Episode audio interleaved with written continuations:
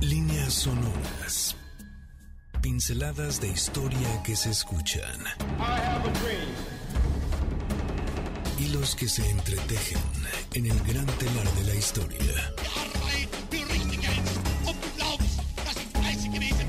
Eventos que definen nuestro presente y que nos transportarán al futuro.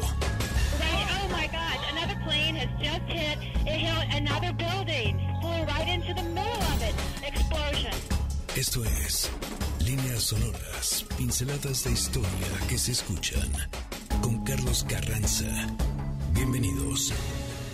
Muy buenas tardes, amigas y amigos, bienvenidas y bienvenidos a un programa más de líneas sonoras. Estamos aquí en vivo en MBS 102.5 y por supuesto la música siempre se va a imponer. Estábamos ya a punto de dejar este barco para ponernos a bailar ya aquí todos en la cabina, pero para nosotros es un gusto y un placer poderte acompañar en esta tarde del sábado 30 de abril, por supuesto, Día del Niño y de la Niña, y eso es algo que no se nos va a olvidar durante este programa, y por eso tendremos algunas sorpresas a lo largo de nuestros cuatro bloques. Te doy la bienvenida. Si estás dirigiéndote a algún otro lugar, si eres alguien que trabaja, por supuesto, en alguno de los transportes públicos o privados de esta ciudad o de este país, te agradezco que nos regales, por supuesto, la oportunidad de acompañarte en esta tarde, que tengas muy buen camino. Pero si estás, por supuesto, saboreando tu comida, o ya estás en ese momento en el cual la charla se está desarrollando, ojalá no estés hablando de temas políticos, hagamos una pausa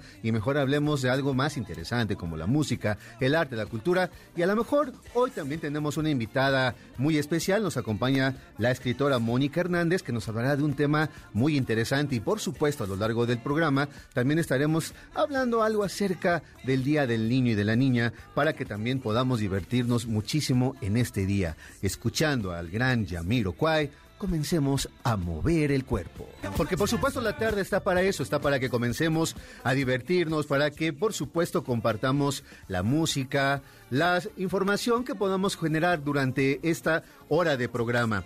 Estamos en vivo, estamos aquí en MBC 102.5, te recuerdo, nuestro teléfono en cabina es el 55 51 66 1025, te lo repito, 55 51 66 1025, ya está ahí Gina, lista para recibir tus llamadas. También es, eh, sería un verdadero gusto y un placer que te puedas comunicar conmigo. Mi Twitter es arroba Carlos Carranza P y en Instagram arroba Carlos Te saludo, por supuesto, a quienes nos están acompañando en nuestra transmisión en vivo desde Instagram Live y también saludo a quienes se han sumado a la webcam en www.mbsnoticias.com. Muchísimas gracias por acompañarnos en una manera diferente, alternativa de acompañar nuestro programa de radio que lo estamos haciendo, por supuesto, en vivo aquí en las instalaciones de MBS Radio. Yamiro Kwai es uno de los personajes más interesantes de la música de finales de los 90 y por supuesto los principios del año 2000 y todos hemos bailado en algún momento parte de lo que es su amplia oferta musical y claro, es algo que va engalanando y que vamos disfrutando en todas las canciones, en todas las fiestas, en toda la oportunidad que hay, por supuesto, para continuar bailando en esta vida. Y vamos entrando, por supuesto, a nuestro tema. Hoy te, compartí hace unos segundos que nos acompaña la escritora Mónica Hernández para hablarnos acerca de su libro que se llama La Cofradía de, las Viudas. Pero, por supuesto, siempre tendremos la oportunidad de ir generando un cierto contexto, de ir ambientando el momento para poder recibir a invitada. Y es quizá importante platicarte que dentro del conocimiento de la historia que tenemos en nuestro país, hay una época que ha quedado como con cierta obscuridad, por así decirlo. No hemos tenido la oportunidad de analizar, de estudiar con detenimiento los casi 300 años que duró la colonia novohispana.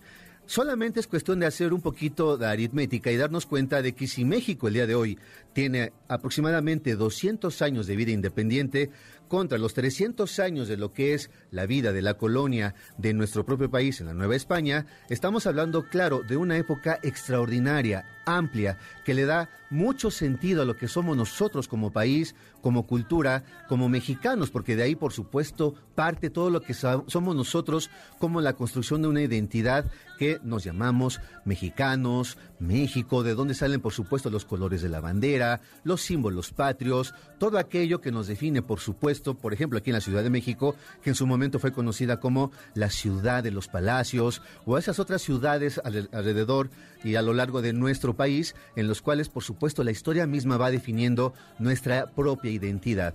Y hay una eh, noticia muy singular, porque claro, la pregunta es, ¿En qué momento comenzaron a llegar los libros a la Nueva España? O también una pregunta complementaria, ¿en qué momento fueron surgiendo la necesidad de que se produjeran libros aquí mismo, porque no todos podían llegar desde Europa. Esas serán las respuestas que vamos a hablar a lo largo de este primer bloque.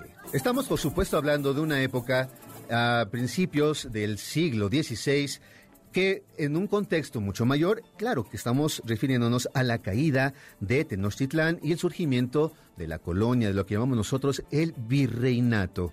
Todo esto parte, por supuesto, de la necesidad que tenían los españoles de llevar a cabo su propia conquista y que tuvo, como ya lo hemos hablado, por supuesto, en otros programas aquí en líneas sonoras, de una correspondencia con la llamada conquista espiritual, es decir, todo el proceso de evangelización en los cuales eh, las diferentes órdenes monásticas que llegaron aquí a estos territorios estaban muy preocupados por generar de alguna manera no solamente la evangelización desde un punto de vista religioso, sino también una cuestión cultural que tenía que ver desde el aprendizaje y la enseñanza de la lengua española, de ciertas cuestiones culturales que tenían, por supuesto, los españoles desde su propio reino allá en Europa. Y llegó un momento en el cual eh, Fray Juan de Zumárraga, ya siendo obispo de estos territorios, le pidió una audiencia al futuro virrey de este lugar llamado Antonio de Mendoza para que pudieran existir aquí en la Nueva España una imprenta. Es decir, los primeros libros que se trajeron a la Nueva España provenían, por supuesto, de España. Allá había muchas imprentas que se dedicaban, por supuesto, a la producción, a la generación de libros y algunos específicamente dedicados para que trajeran los conocimientos religiosos por supuesto, políticos a la Nueva España. Por eso, Fray Juan de Zumárraga se dio cuenta de la importancia que era la producción de los libros aquí mismo en la Nueva, en la Nueva España para poder desarrollar lo que se conocería como el proceso de la evangelización. Por eso, se le solicitó al Consejo de Indias que pudieran pues mandar lo necesario, no solamente el aparato llamado imprenta, todo lo que implicaba, por ejemplo, los tipos móviles, el papel mismo y por supuesto personas que tuvieran la posibilidad no solamente de ensamblar todo esto, sino también de la ocupación específica de lo que sería la producción del libro, la edición, la generación del papel, de los tipos móviles, en fin, todo ese gran arte que hay detrás de la producción de un libro que podemos tener el día de hoy en nuestras manos, ya con una tecnología muy distinta. Pero por supuesto, hace 500 años eso era pues algo considerado como lo último en cuanto, por ejemplo, producción de la tecnológica, pero también para nosotros es un tesoro porque nos permitió entender cómo llegó la imprenta a la Nueva España. Y por supuesto, aquí a la Ciudad de México llegó la primera imprenta y se produjo el primer libro de todo el continente americano. Así, el 12 de junio del año 1539, se puede decir que se firmó una suerte como de contrato gracias a la relación que se tenía con Juan Kronberger, es decir, el que era un editor muy importante en Sevilla, y a él le encargaron que se dedicara a planear, a, producir, a, generar todo lo necesario para que llegara la imprenta a la Nueva España. Y a su vez, Kronberger le encargó a uno de sus trabajadores llamado Juan Pablos, que en realidad su nombre italiano era Giovanni Paulus, que fuera el encargado de traerse todo el material y además a las personas que pudieran eh, ayudarle a llevar a cabo esta gran empresa. Y de esta manera Juan Pablos fue el encargado de traer estos aparatos a las personas indicadas y establecerse en lo que se conocía como la Casa de las Campanas, que el día de hoy está sobre la calle de Moneda a un costado de Palacio Nacional y por supuesto es un lugar que se puede visitar. Hay una placa increíble que dice aquí estuvo eh, la primera imprenta en América, en toda la Nueva España y por supuesto aquí se produjo el primer gran libro gracias a Juan Pablos. Hay una gran discusión acerca de cuál pudo haber sido el primer libro que se produjo en este lugar. Eh, pues algunos dicen que puede haber sido eh, libros que tenían que ver, por supuesto, con una cuestión religiosa. Por supuesto, se lo pueden eh, eh, hay quienes lo pueden identificar y lo relacionan con un libro que generó el propio Fray Juan de Zumárraga. También, por ejemplo, está el breve y más compendiosa doctrina cristiana en lengua mexicana y castellana, que contiene las cosas más necesarias de nuestra santa fe católica para el aprovechamiento de estos indios naturales y salvación de sus ánimas. Esto es todo el título y es un texto precisamente de Fray Juan de Zumárraga, pero también existe la eh, idea, porque hay tres páginas que están en la Biblioteca Nacional de España que se pueden conservar ahí de una manera extraordinaria, que son Manual de los, de, los Adultos para Bautizar, escrito por Fray Pedro de Logroño. Ahí está la gran discusión. No se sabe a ciencia cierta cuáles fueron los dos o el primer gran libro, pero sí, estos dos salieron de la imprenta de Juan Pablos y otro, que puede ser el de Dialéctica Resolutio cum texto de Aristóteles de Fray Alonso de la Veracruz, que también salió de las prensas, es decir, de la imprenta de Juan Pablos. Estamos el día de hoy hablando de estos primeros libros, de la imprenta, pero habrá, hay alguna pregunta que queda en el aire. ¿Qué sucedía cuando, estos, cuando estas eh, empresas quedaban como un poco acéfalas cuando morían las personas que se encargaban de la producción de los libros? Y entonces estaban ahí las familias, pero por supuesto unas figuras y unas personas extraordinarias que eran las viudas. Y de esta manera vamos a quedarnos un poco en suspenso para recibir en el siguiente bloque a nuestra querida invitada. Vamos a ir a nuestro primer corte. Estamos en vivo aquí en Líneas Sonoras en MBC 102.5. Te espero de regreso. Sonoras. El primero en solicitar al rey de España la necesidad de establecer una imprenta para imprimir libros que sirvieran para sus propósitos evangelizadores fue Fray Juan de Zumárraga. En unos momentos volvemos con nuestras pinceladas de historia que se escuchan. Líneas sonoras. El encargado de establecer una primera imprenta en este continente fue Juan Cronenberg, quien a su vez encomendó la tarea a Juan Pablos. Regresamos a nuestras líneas sonoras para continuar con nuestro viaje a través del tiempo.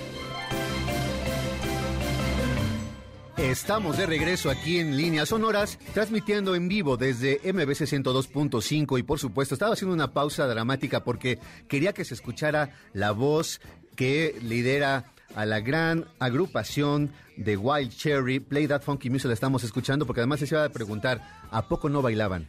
O sea, es imposible eh, alejarnos de lo que implica la música, de todo lo que es el ritmo que, traen, que traían estos cuates en el siglo anterior. Y es, por supuesto, todo un referente y algo extraordinario de la música funk de los 70s, de los 80s, que dominaban las escenas musicales de esas décadas. Estamos en vivo te voy a repetir el teléfono porque vamos a comenzar ya con nuestra cascada, cascada de regalos. El teléfono es 55 51 66 1025 y ahí va el primer regalo. Vamos a hacer una pregunta muy simple y muy sencilla.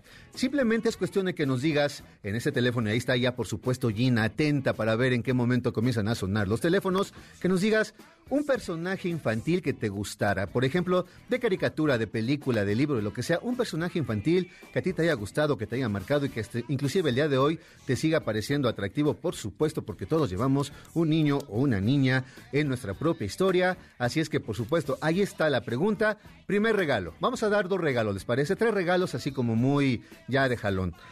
Para la primera persona que nos responda a esa pregunta y quiera ir a ver a Diego el Cigala, tenemos un pase doble para que vayan a disfrutar de este extraordinario cantante cantaor español que se va a presentar, por supuesto, en el auditorio y que trae toda una propuesta de homenaje a México muy interesante. Pero también tenemos regalo para los niños y las niñas. Tenemos un libro que se llama Dibuja el universo de DC, aprende a dibujar héroes y villanos y un paquete extraordinario que hasta me lo quería quedar yo, que es Buscando a Dory, el fabuloso mundo de Dory, cuatro rompecabezas, un stencil para que también te dediques a divertirte muchísimo con tu hijo, con tu hija o tú mismo. Eh, ahorita si estás escuchando, si tú eres un niño, una niña, papá, mamá, márcanos, di cuál es el personaje con el cual te identificas, el más te haya gustado y puedes llevarte uno de estos regalos. Mónica, ¿cómo estás? Encantada. Bienvenida a Líneas Sonoras. Mónica. Ya esperando, con la expectativa de hablarnos de tu tema. No, hombre, afilando la cabeza, porque el, ritmo que tiene aquí el tema del radio sí es muy diferente a lo que está uno acostumbrado. Sí, ¿verdad? Tenemos sí, no, que... no, tienes que estar bien filoso y bien Bien pilas, decimos bien por ahí. sí. Me parece muy bien. Mónica, pues bienvenida. Mónica Hernández nos acompaña el día de hoy, que nos viene a platicar, por supuesto, de su más reciente publicación que se llama La Cofradía de las Viudas. Y ustedes se preguntarán, bueno, ¿qué tiene que ver el tema que estábamos desarrollando en el primer bloque? Pues tiene que ver muchísimo, porque resulta que la Cofradía de las Viudas son precisamente, eh, hace referencia de manera directa a las viudas de estos primeros editores, ¿no es cierto? Es correcto. Existió un grupo de mujeres durante 200 años, un poco más, que no heredaron porque era, estaba prohibido que heredaran y que mantuvieran el dinero, pero lo manejaban. Y estas mujeres, al fallecer el marido, pues se quedaron trabajando las imprentas de sus, de sus difuntísimos maridos, ¿no? Y eh, me encontré con que eran muchas mujeres, muchas viudas, y pues sobrevivieron eh, ellas, porque la, la- la época era complicada, y mantuvieron la industria editorial en México cuando todavía era la Nueva España. Exactamente, fíjate cómo ya en estas pocas palabras que nos estás ofreciendo podemos tener como varias conclusiones. Primero, no podían heredar de manera directa. No, no podían heredar, no podían manejar dinero, no podían ser propietarias. De hecho, tampoco podían ser ah, agruparse. Las mujeres no podían reunirse y menos eran viudas, como tampoco podían salir solas a las calles. Entonces, esta cofradía secreta, que yo digo, ¿y por qué no existió? Si fue tan secreta que no hay registro, ¿no? Para poder tener una cofradía, te tenía que dar permiso, pues, el, el cura, la Inquisición, el cabildo, el ayuntamiento, todos estos, poner un dinero, a- a construir una capilla, generalmente eran de gremios las cofradías y funcionaban como cajas de ahorro. Entonces, pues las mujeres si no podían tener dinero, ¿cómo se iban a prestar dinero entre ellas, no? Exacto, y sin embargo, fueron las responsables de que no se perdiera, por la, llamarlo de alguna manera, el negocio familiar, ¿no? El negocio familiar. que eran las imprentas, como en el caso de Juan Pablos, que tiene a su propia viuda. Tenemos también a la viuda Bernardo Calderón. de Juan Kronberger mismo, de Bernardo Calderón, de Pedro de Ocharte, es decir, una cantidad de impresores que fueron, por supuesto, desarrollando su oficio en la Nueva España y que cuando evidentemente les agarró la muerte, pues se quedaban un poco perdidas en el ah, qué va a pasar, ¿no? Porque finalmente era la riqueza de su familia. Era la riqueza de su familia y no nos olvidemos que en, que en aquellas épocas, digo, bueno, no tan, no tan lejanas, pero en aquellas más, las mujeres tenían que estar constreñidas adentro de sus casas.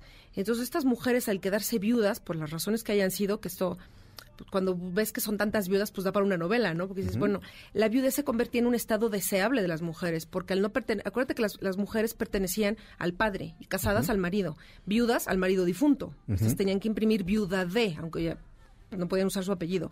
Después del hijo, si era mayor de edad, después del hermano, el primo, el sobrino, y si no había hombres, del confesor. Las mujeres tenían que depender de un hombre. Y estas mujeres, extrañamente, sobrevivieron y mantuvieron las imprentas en la Nueva España durante pues más de 250 años. Ándale, más de 250 Eh, años. por ejemplo, Pablo de Benavides y alguna otra eh, fundaron dinastías de impresores. O sea, la imprenta pasó a sus hijos, nietos, bisnietos, perdón, nueras, nietas, bisnietas, tataranietas y demás. Así. Así. Y esa es una parte de la historia que, como decía al principio, pues no conocemos. Si difícilmente conocemos eh, temas muy en lo general de lo que es el mundo de la colonia, pues cuanti menos la importancia que tuvieron mujeres como la que las acabas de mencionar. Fíjate que sí, bien lo mencionabas hace rato. Efectivamente, a nosotros nos enseñan la historia de que estaban los tenochcas y los aztecas muy contentos, sacándoles el corazón a los de los de los otros, este, las otras etnias, y llegaron los españoles, los conquistaron y de repente la independencia, ¿no? Entonces esos 300 años, pues hubo gente, vivió gente, caminó gente, transformó la Ciudad de México, la secaron, construyeron muchos edificios, mantuvieron muchos gremios de plateros, de impresores, de telas, de, de lo- to- todos los gremios de eh, la gente comía, la gente trabajaba, la gente vivía y la gente moría. Y se nos olvidan esos años, ¿no? Y, y, pues no hay tanta información. Yo estas mujeres me las encontré en una lista como de receta de cocina. Ajá. Tal mujer, hija de tal impresor, viuda de tal impresor, madre de tal impresor, la que sigue. Entonces, pues había mucho para, para investigar y para, para recrear, ¿no? Y entonces tú tomaste ese pequeño hilo, lo fuiste jalando y al mismo tiempo con esas, eh, e- estos telar, fuiste armando un telar, por así decirlo, que es una propia historia. Es un homenaje a los libros, a la imprenta, a todo lo que me gusta, que es las letras. Es un homenaje a estas mujeres que pues existieron, fueron personas antes de ser mis personajes, pero nadie las conoce, nadie ha hablado de ellas y a mí me gustaría que por lo menos se supiera su- algunos de sus nombres, ¿no? Escogí muy pocas, las moví de fecha, las, las junté, las emparenté, las revolví, pero todas existieron.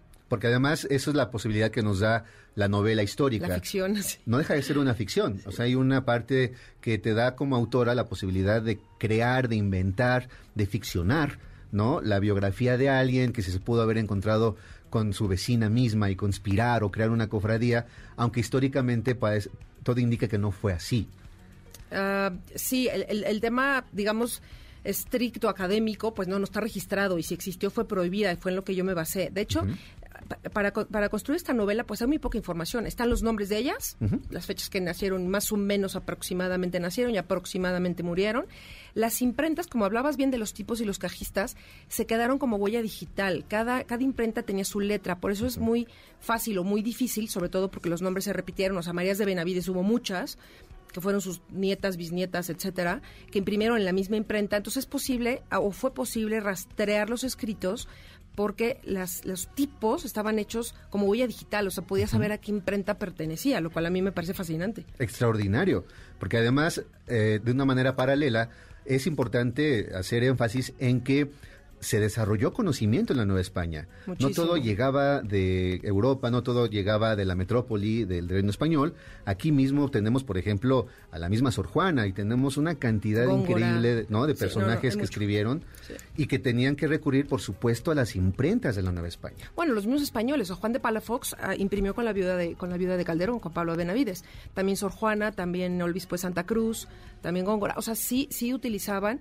Mira, por ejemplo, esta este, este personaje de imprimir un libro al año, cuando imprimían sermones, elegías, textos, versos, arcos triunfales, etcétera, imprimía un libro al año cuando envió de 1640. Cuando ella muere, finales de 1680 y algo, que no se sabe el año, uh, imprimía 70 libros por año. Libros de arte, libros de algo natural, de la naturaleza, libros... Y eso solo ella, solo sus dos imprentas.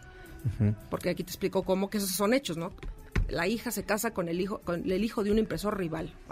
Así de sencillo. Eso, eso es un hecho. Es un hecho que cuando ella queda viuda, el monopolio que ella tenía de impresión de cartillas, como bien mencionabas, las cartillas era lo con lo que enseñaban los, los franciscanos, dominicos, jesuitas, etcétera, a los naturales, le hace indígenas, tanto el catecismo, que era muy importante, como las letras. Así es. ¿No? Oso, perro, papa, no sé qué y eso eran de un solo uso también a los hijos de los pues de la gente prominente de la ciudad y también algunas niñas en conventos de, de, niñas los niñados que le decían que eran muy pocas porque las mujeres podían aprender a leer pero muy pocas podían aprender a escribir las impresoras eran privilegiadas leían escribían en latín no solo en, en pues, el castellano que se hablaba en aquella época, ¿no? Y que además en algún momento también se fue se fueron imprimiendo textos en lenguas naturales, en lenguas indígenas. Sí. Y eso eh, creo que es parte de la riqueza, no solamente bibliográfica, sino también cultural e histórica que le da sentido a nuestro país. Es correcto. Es correcto. Por ejemplo, para cuando el, virrey que yo menciono en el libro, que, llegó en el mismo barco que la San Juan, que llegó con Palafox, le hicieron una representación en lengua en lengua en náhuatl. Así es. Para, era, era, la manera de integrar a los naturales, como decían ellos. Bueno, integrarlos, pero había capillas de naturales, capillas de hispanos escuelas de naturales, escuelas de hispanos, hospital de hispanos, hospital de naturales, ni siquiera la cárcel, la cárcel de naturales, o sea, se revolvían pero no tanto, siempre quedaban unos del otro lado del río, como la ciudad de Puebla. Se fundó de un lado del río eran los naturales, y del otro lado eran los españoles, ¿no? Claro, no todo fue muy sencillo como a veces lo podemos imaginar. No nos lo imaginamos, yo creo. ¿no? Así es. No nos lo han platicado lo suficiente. De otra manera, ¿verdad? Pero sin embargo sí los integraban con este tema de para que participaran en las cuestiones religiosas, las hacían en la lengua náhuatl para que la gente supiera de qué iba la representación. Igual estaban representando la pasión de Cristo, entiéndeme que era adoctrinamiento, ¿no? Por supuesto. Mónica, vamos a ir a un corte y te invito a que nos acompañes en nuestro siguiente corte para que hablemos ya específicamente de la cofrea de la viudas de la historia que hay detrás de tu libro. ¿Te parece? Excelente. Vamos a ir a un corte y regresamos. Estamos aquí en vivo en Líneas Sonoras. Líneas Sonoras. El primer editor de la Nueva España fue Juan Pablos, estableciendo su negocio a un costado del actual Palacio Nacional. No te vayas, estamos a medio camino en esta autopista sonora a la cultura y la historia. Líneas Sonoras. Uno de los primeros títulos que se imprimieron en la Nueva España fue Breve y compendiosa doctrina cristiana en lengua mexicana y castellana en la imprenta de don Juan Pablos. Estamos de regreso para compartir las curiosidades y anécdotas que le dan otro sentido a nuestros días. Se me hace que de aquí nos vamos a ir directamente a la fiesta porque estamos agarrando un ritmazo en líneas sonoras. Te recuerdo que estamos en vivo aquí en MBC 102.5. Nuestro teléfono en cabina es 55 51 66 1025 y ahí va nuestra segunda cascada de regalos. Ya espero que haya salido la primera tanda de regalos. Ahora vamos con una segunda eh, pues posibilidad de que te puedas ganar algo respondiendo una pregunta muy simple y muy sencilla. Dinos un personaje infantil que te haya gustado, que te haya impactado, que recuerdes de una manera eh, como si fuera un gran tesoro ahí de tu niñez, de tu juventud, y con que nos digas ese personaje, ahora te puedes ganar un pase doble para la obra Vaselina en el Teatro del Parque Interlomas, también tenemos un pase doble para que vayas a disfrutar del espectáculo que son los Harlem Globetrotters en la arena CDMX. Y además, nuestra querida invitada Mónica Hernández quiso no quedarse atrás y dijo, ahí va. Yo traigo un libro para regalar el día de hoy para aquellas personas que también respondan a esta pregunta y la Cofradía de las Viudas, que es cortesía por supuesto de Mónica Hernández y Editorial Planeta, va a ser para que quien también quiera respondernos a un personaje, que nos diga el personaje infantil que más consentido lo haya tenido durante su niñez o que más pueda recordar ya a estas alturas de su vida, sea la edad que sea. Mónica, ¿cuál es tu personaje favorito de la niñez? ¿Con cuál te identificas más? ¿Cuál te gusta a ti? A ver. Cristo, me voy a ventanear. Ah, mi personaje favorito fue una telenovela infantil que no se llamaba telenovela, pero era un dramón. Yo estoy traumada con Candy Candy y te lo digo traumada porque es una serie que de adulta he seguido viendo. O sea, tengo los videos en formato, no sé si es CD-ROM, no sé, no sé cómo están, y los he seguido viendo y para mí es una historia muy, ha sido muy importante, bueno, aparte que he tenido mi cofradía de amigas, ¿no? Que todas hemos vivido y, nos dividimos. Equipo Terry, que era el tóxico, y equipo Albert, que era el buenazo, porque la, la serie no termina y nunca sabes con quién se queda. A lo mejor se queda sola y nunca nos enteramos. Entonces es mi... que me está oyendo aquí mis amigos se van a morir de risa, pero... pues no era personaje tan infantil. Eh, la serie se puso cuando yo tendría, no sé, 10 años. En los 80 fue cuando salió la serie. La serie es del 78 que salió, la doblaron en Argentina. Las cintas las volaban, por eso los capítulos nunca estaban consecutivos, porque volaban una cinta y la volaban entre Perú, México, Colombia, Argentina y demás. Y este, pues ese, ese, es mi personaje favorito. Y más por lo que sufría, me gustaba la historia, porque todo sufre mucho para alcanzar lo que quiere, ¿no? Así es. No te preocupes. Se sobrepone a todo. No te preocupes, Mónica. Aquí todos compartimos la misma, La, misma rodada, porque yo te puedo decir, por ejemplo, que me acuerdo perfectamente de. Ahí te va. Heidi, Remy, Beli Sebastián, que eran dramonononones. Yo creo que nos deshidratábamos viendo esas caricaturas, porque de verdad era un pues eran, unos dramas. yo hoy lo pienso para esta, a los niños de esa edad, ver eso nos, nos, nos hacía un poco más duros, yo creo, porque... No, bueno, pero es que había detrás unas historias durísimas, ¿no? Sí. Pero bueno, de una manera u otra también nos fuimos educando un poco, ¿cómo decirlo? Con una perspectiva de las adversidades y además de cómo entender lo que es eh, el suspenso, lo que es cómo se va construyendo una historia dramática. Es correcto. Entonces lo tenemos como muy, muy presente. Mónica, la cofradía de las viudas. Entonces tú tomaste a estos personajes femeninos que son parte de la historia, que son históricos, te diste la oportunidad de hacer ficción con ellas y nos empiezas a contar una historia donde detrás hay a un, pues una institución que ha sido pues muy eh, atacada por, ¿no? Por, unas cuestiones históricas que todos tenemos como muy, muy de sobra conocidas, que es la Santa Inquisición, porque detrás hay una historia interesante por lo que nos estabas diciendo. Se estaban organizando, hicieron toda una serie de redes, ¿no? De influencias, de producción, de la cual tú nos platicas aquí en forma de thriller. Ah, mira, yo tenía que explicar ciertos hechos que sí están, sí son comprobables, que son académicos, ¿no? Los nombres de ellas.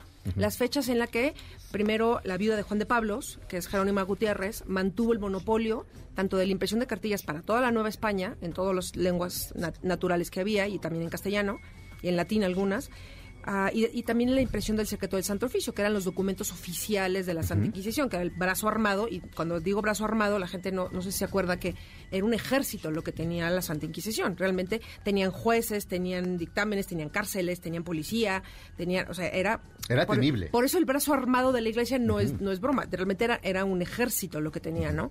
Y era, y era muy delicado, porque tú podías denunciar al vecino, por la razón que fuera, y quedarte con una parte de lo que le quitara a la iglesia y la iglesia se quedaba con lo demás. Entonces había un gran incentivo a denunciar a tus vecinos. A mí me sorprendió muchísimo encontrarme, por ejemplo, los interrogatorios y puse algunos que me parecieron hasta chuscos, ¿no? Porque eran reales. A la gente que la, que la agarraban y la, y la le llevaban presa, ni siquiera sabía cuál era la denuncia en su contra, no sabían de qué le acusaban. Y confesaba, terminabas confesando, bueno, claro, si primero te arrancan la uña y luego te aplastan los dedos y luego vamos subiendo de tono, pues confiesas lo que quieras, ¿no? Pero, por ejemplo, eso de que tú bautizas al gato, le digo, hombre, claro que bautizo al gato, porque si yo le hablo, y, cómo le hago para que venga a comer, no? Claro que hoy le bautizas al gato y al perro, pero era un tema considerado suficiente para quemar a alguien. Claro. Entonces, este tipo de temas como que se nos olvidan y sin embargo yo lo encontré apasionante. Entonces, encontrar cómo llenar esos huecos que me explicaran por qué ese monopolio pasó a Paula de Benavides. Paula de Benavides en realidad tuvo seis hijos, cuatro hombres y dos mujeres. Los cuatro varones fueron sacerdotes y cada uno estuvo, uno franciscano, uno jesuita, uno mercedario y uno dominico, o sea, los, los, acomodó. La mujer mayor, era la quinta, monja, encargada, bueno, terminó con un puesto administrativo, digamos, importante en un convento. Y la más pequeña fue la que casó con el hijo del empresor rival. Entonces tú empiezas a ver como que, bueno, sí, los, los hombres, los curas no hablaban con las mujeres, pero pues también estas mujeres viudas impresoras mantuvieron los monopolios tanto de la impresión del secreto del Santo Oficio, que eran sus documentos oficiales, incluyendo el dichoso índice, porque ese se imprimía cada año porque había que traer los libros, que alguien tenía que traerlos, por muy secretos que fueran, para que un dominico de turno dijera, este libro pervierte, este, porque además está, este párrafo de tal texto pervierte o puede pervertir el alma de los fieles, ¿no? No va a descargar a las ovejas. Entonces, para estar leyéndolos tenían que traerlos a América. Entonces, traer los libros, leerlos, meter esos párrafos, imprimirlo y ir actualizando este catálogo de libros prohibidos, pues alguien tenía que hacerlo. Al principio fue en la cárcel de Tlatelolco, donde tenían adentro la imprenta, que eso es real, la imprenta con, con, uno que purgó solo por ser holandés, pues era de una religión, digamos, hereje, tuvo que purgar un par de años trabajando en la imprenta y que es el que después trabaja con, con, la viuda de, Calderón. Entonces, toda esta red que iban tejiendo entre ellas para protegerse, pues fue lo que a mí me, permitió imaginar cómo podría la historia avanzar para los hechos que yo sí tenía, ¿no? Así es. Y a partir de eso tú fuiste contando una historia que además algo que me encantó es que te regodeas construyendo o reconstruyendo, mejor dicho, todo un ambiente que es este mundo eh, colonial, ¿no? La, esta, la nueva España en la cual se nota que te encanta el tema y que casi casi nos haces que caminemos por las calles, por la oscuridad de esos lugares y que recreas, casi casi nos haces oler la imprenta, ¿no? La, la, el papel, la tinta. Y eso, por supuesto, cuando nosotros somos los lectores, pues lo agradecemos, porque me parece que algo que eh, debemos agradecer, por supuesto, a la novela histórica es precisamente esto, la ficción, pero al mismo tiempo la construcción de un ambiente. Fíjate que mencionas algo muy importante para mí, me da muchísimo gusto que lo puedas leer, percibir, oler, probar, eh, tocar, porque para mí la novela histórica es, es la llave de la puerta o la ventana para viajar en el tiempo. O sea, si, si, el viaje en el tiempo existiera, para mí es una novela histórica, construida así, entonces por eso pongo lo que me gusta, porque es a qué olía las calles de agua, o sea, ya no existen, pero se nos olvida que Madero y Venustiano Carranza, estas calles tenían otro nombre, iban por tramos, pero se fue secando Tenochtitlan, entonces eran calles de agua, había puentes, en época de lluvia, pues hubo una vez que estuvo inundado la Ciudad de México cuatro años inundada, no eran dos metros de agua, pero estuvo inundada cuatro años, el centro de la ciudad. Caminar por el centro y ver estas paredes que parecen ajedrez de, de tesontle rojo y negro, pues eran las piedras de las pirámides. Entonces tú te las puedes imaginar, o por lo menos yo digo, bueno, estas paredes que han visto, que han tocado, que han escuchado, ¿no? Las paredes hablan también si las escuchas. Caminar por el centro en días que no está tan lleno es fascinante para poder construir una cosa como estas. Así es. Y a partir de esta construcción nos invitas a que conozcamos. Como dices, es un viaje en el tiempo. Hay que ir al centro. A mí me gusta caminarlo. Ah, tengo el proyecto con otro amigo escritor que lo ha hecho con su, con su novela, que me dice, ¿por qué no organizamos paseos al centro para conocer ¿no? las calles donde estuvo Pablo de Benavides y la imprenta? Vamos. O sea, organizar como tour, ¿no? El tour de las viudas, porque realmente ahí existe San Agustín, ya lo que era el, terreno contiguo, pues bueno, se han vuelto vecindades, se han vuelto bodegas, edificios. San Agustín ahora es una biblioteca, que luego, bueno, ya nada más está el recinto, pero ya no tiene tanto libro. existe, en esta ciudad tiene, es muy rica en, en en el, en el virreinato, en la colonia. Y a veces como que no volteamos para arriba, vemos la calle, los puestos, este, la música, las luces, el... Exacto, todo aquello que a lo mejor en su momento pasa inadvertido cuando lo caminamos o que no nos enseñaron a mirar. Es correcto. Que nos en- Pues esa es un poco la intención, así como es un homenaje al libro y a la letra impresa, también es un homenaje a, a- a la- a esta ciudad que, que es tan rica, porque si quieres enco- encontrar un paseo modernista, pues también lo tienes, ¿no? O sea, Claro. el lunar nubo es que también lo tienes. Quieres virreinato, también está. Quieres Tenochtitlan, todavía está. Entonces hay, hay como muchos paseos en esta ciudad, ¿no? Y es un homenaje también a estas mujeres de las que nadie me había platicado y que me las encontré una tras otra, o ellas me encontraron a mí para decir, oye, platica de nosotras, porque, mira, cuando yo platico esto, es un tema muy complicado. Tú imagínate que hace, en la época de la colonia, en esta época que estoy narrando aquí, habían mandado construir una jaula de madera como una celosía para que las mujeres prominentes, en- le hace la virreina y su corte de damas, pudieran atender misa dentro de la catedral. No podían, podían ver ellas, porque es como una celosía de madera, pero no podían verlas. Había un balcón de la virreina que se quemó a finales del siglo XVII y era de madera y era lo mismo, era una celosía para que ellas vieran la Plaza Mayor, pero nadie las viera. Claro. Y estoy hablando de la virreina, no de una mujer de a pie de calle. Exacto. Y se nos olvida esto, ¿no? Yo lo platico y digo, es que no sé tanto, parece el, el paleolítico superior, pero estamos hablando de la colonia. 1962 me parece que fue. Mi madre, que era rebelde en pantalones, para entrar a misa, misa, tenía que rentar unas enaguas y un velo en la puerta de la iglesia. Así. Estoy hablando de los 60 Claro. 60 en México, la Ciudad de México, ¿no? Pueblito perdido, Ciudad de México. Claro, y eso son- hemos andado un trecho muy interesante.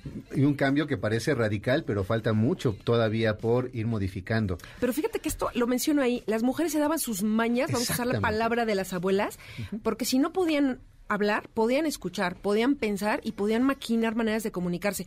Las, las maneras que yo menciono aquí fueron reales. Las tapas del misal, si llevas el abanico en la mano derecha o en la mano izquierda, de qué color es el abanico, si haces señales con él o no, ah, el listón que te amarras en el pelo, en el sombrero, en el brazo, en el... Había maneras de dar señales y comunicarte con otras mujeres, ¿no? Sí Así había. es. Mónica Hernández, La Cofradía de las Viudas, una historia, un thriller donde hay persecución, donde hay una sensibilidad femenina en las personas, en cada uno de los personajes, más allá del homenaje al libro, más allá de lo que es la, la reconstrucción de todo un ambiente de la ciudad, también es una oportunidad que nos ofreces de divertirnos, pero al mismo tiempo de imaginarnos y quizá es la puerta para aprender algo más. Mónica, muchísimas gracias por haber asistido a Líneas Sonoras en sábado en la tarde. Gracias a ti, encantada. Estamos todos y todas invitadas, invitados a acercarnos a la Cofradía de las Viudas. Gracias a Editorial Planeta, por supuesto, para que tú pudieras acompañarnos en este día. ¿Y qué te parece que un día regresas y seguimos hablando de esto? Seguimos hablando de esto. Eh, lo más importante para que haya un libro, para que haya todo, es que haya lectores. Y eso es, o sea, a veces se nos olvida que sin lectores no hay historias. Yo puedo escribir un libro un año o medio año y si no lo lee nadie, pues no sirve para nada. Entonces, gracias a los lectores, gracias a los radioescuchas, gracias a Planeta que me permite este contar mis historias y gracias a gente como tú que me permite platicarles por qué me apasionó escribir esta historia, ¿no? Y es apasionante y se nota cuando vas contándonos cada una de las historias de las mujeres que aparecen en tu libro y te lo agradecemos profundamente, Mónica. Al contrario, el agradecimiento es mutuo. Estás invitada para otra ocasión, ¿eh? Estoy confirmada para otra ocasión. Perfecto. Vamos a ir a un corte, regresamos, tenemos también a un pequeño invitado para cerrar nuestro programa, porque recuerden que es 30 de abril, Día del Niño, y tenemos también que consentir a nuestros pequeños y pequeñas radioescuchas. Regresamos. Líneas sonoras. El Index, cuyo nombre oficial es Librorum Prohibitorum, fue una lista en la que aparecen los nombres de los libros que estaban prohibidos leer bajo pena de ser excomulgados. Estamos de regreso a nuestras pinceladas de historia que se escuchan. Líneas sonoras. Cajón Desastre, un lugar en el que encuentras una sugerencia mientras dura la semana. Exactamente, es sábado, estamos en un horario por supuesto vespertino, estamos quizá terminando de comer, estamos yendo a algún lado- lugar a otro, no nos enojemos, Hakuna Matata, agarremos ritmo, ya estábamos disfrutando de música desde el inicio del programa y ahora por supuesto es uno de los grandes consejos que nos ha dado las películas que pues hace unos años veíamos de una manera pues muy constante y que son esas canciones que se nos quedan grabadas, ¿no? De alguna manera u otra, siempre van a surgir las frases y esos términos que nos permiten decir, pues tranquilo, Hakuna Matata. Así es que, a ritmo de Hakuna Matata, va nuestro tercer bloque de regalos. Ya para cerrar en este programa de líneas sonoras del sábado 30 de abril, ahí va. Si hablas al 55 51 66 1025 y nos dices qué personaje infantil a ti te marcó, te gustó, lo atesoraste y simplemente dinos eso para poderte ganar ahora un pase doble para la obra Defendiendo al Cavernícola. Pero también, por supuesto, tenemos otro libro de Dibuja el Universo DC para que aprendas a dibujar héroes y villanos y también buscando a Dory, cuatro rompecabezas y un stencil de gran formato para que puedas iluminar, dibujar y divertirte con este extraordinario personaje de Buscando a Nemo. Y como es 30 de abril, vamos también a tener un invitado muy, muy especial, nuestro querido amiguito. Andrés Emilio, que ya está por ahí por la línea telefónica, porque nos va a platicar algo acerca del 30 de abril. Andrés Emilio, ¿estás por ahí? Sí, estoy aquí. ¿Cómo estás, Andrés? Bien, Sí, ¿qué tal la tarde del 30 de abril? ¿Qué tal tu día del niño? va muy bien. Sí, ¿cómo te la estás pasando? ¿Te han dado, te han dado regalos? Eh, de hecho, ya voy por ellos. Ah, vas por ellos apenas. Ajá. ¿Y ya te dijeron qué te van a regalar? Mm, sí. Sí. Sí, ¿y, y qué te van a regalar? A ver, platícanos un poquito. Mm, pues ya me regalaron un- unas monedas para un videojuego. Ajá. Y ahorita me van a dar nuestras ciertas Pokémon. Ah, increíble. Oye, Andrés Emilio, ¿a ti te gusta... eh, te, te gustan los videojuegos? ¿Cuáles son los videojuegos que actualmente eh, los chicos de tu edad tú tienes? ¿Cuántos años tienes, Andrés Emilio? Yo tengo 10 años. 10 años. ¿Cuáles son los videojuegos que ahorita tus amigas o tus amigos están eh, compartiendo, por ejemplo, eh, tal vez en los videojuegos? ¿O cuáles son esas, esas cosas con las cuales ustedes se divierten el día de hoy? Eh, bueno, los videojuegos que a mí me gustan son como los de batalla y luego los de- y los, y los que me puedo conectar con mis amigos de niña. Ajá. Oye, ¿y les gusta hacer... ¿qué, qué deportes practican ustedes en tu escuela, por ejemplo? Pues con mis amigos practico el básquet, el americano y el vóley.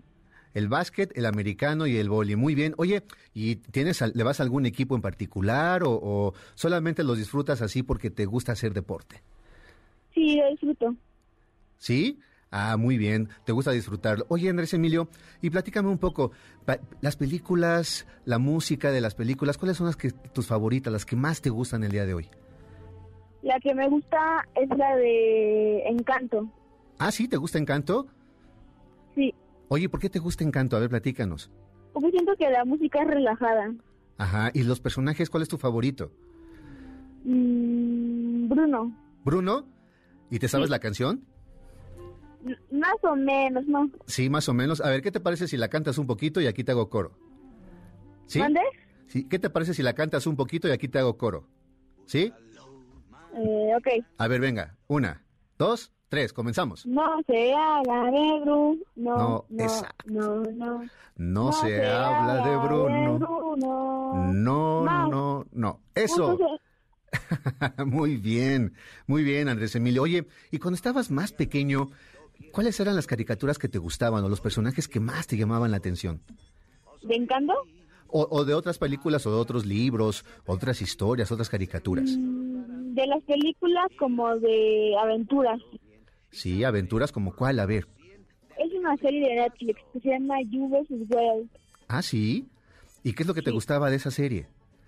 Era una aventura, tú elegías lo que tenías que hacer. Ah, sí. Oye, ¿y tú qué quieres ser de grande, Andrés Emilio? Pues tal vez salvar a los animales. Ah, sí, ¿te gusta eh, trabajar con los animales? Como por ejemplo, eh, veterinario o alguien que se dedique a rescatar a los animalitos. ¿Cuáles son tus animales favoritos, Andrés? Eh, la- los halcones.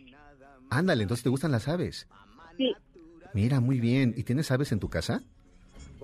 No. No, porque tienen que estar libres, me imagino, ¿no? Sí. Muy bien, Andrés Emilio. Oye, platícanos nada más.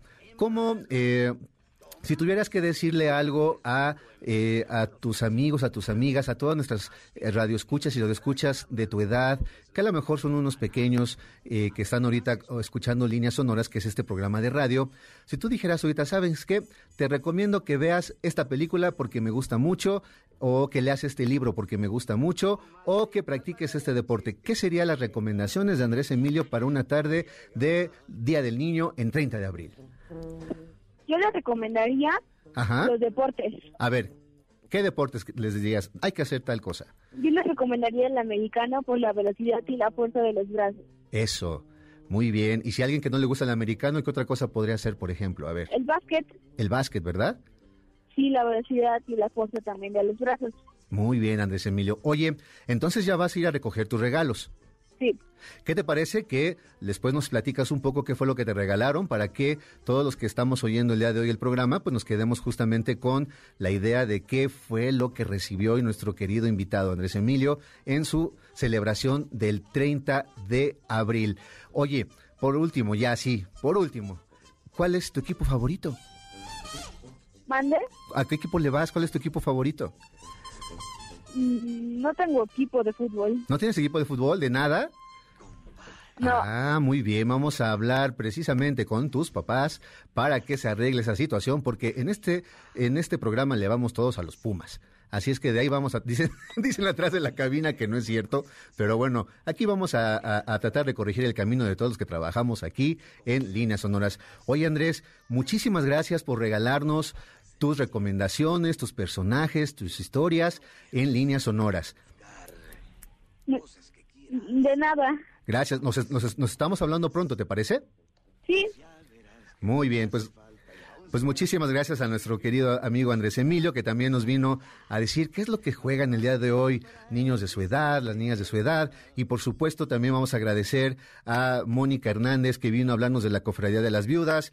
Gracias a todas y todos ustedes que nos acompañaron en nuestro programa el día de hoy de Líneas Sonoras. Por supuesto, siempre va a ser una invitación a que nos escuches. Ya estamos también en Spotify. Nos pueden encontrar, por supuesto, en el podcast de los programas de líneas sonoras.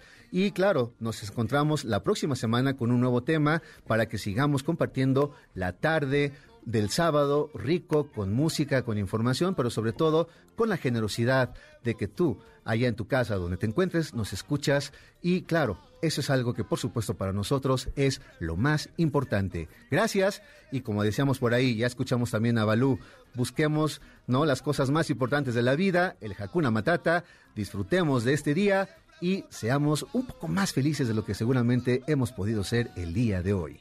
Hasta luego. Nuestro viaje ha terminado.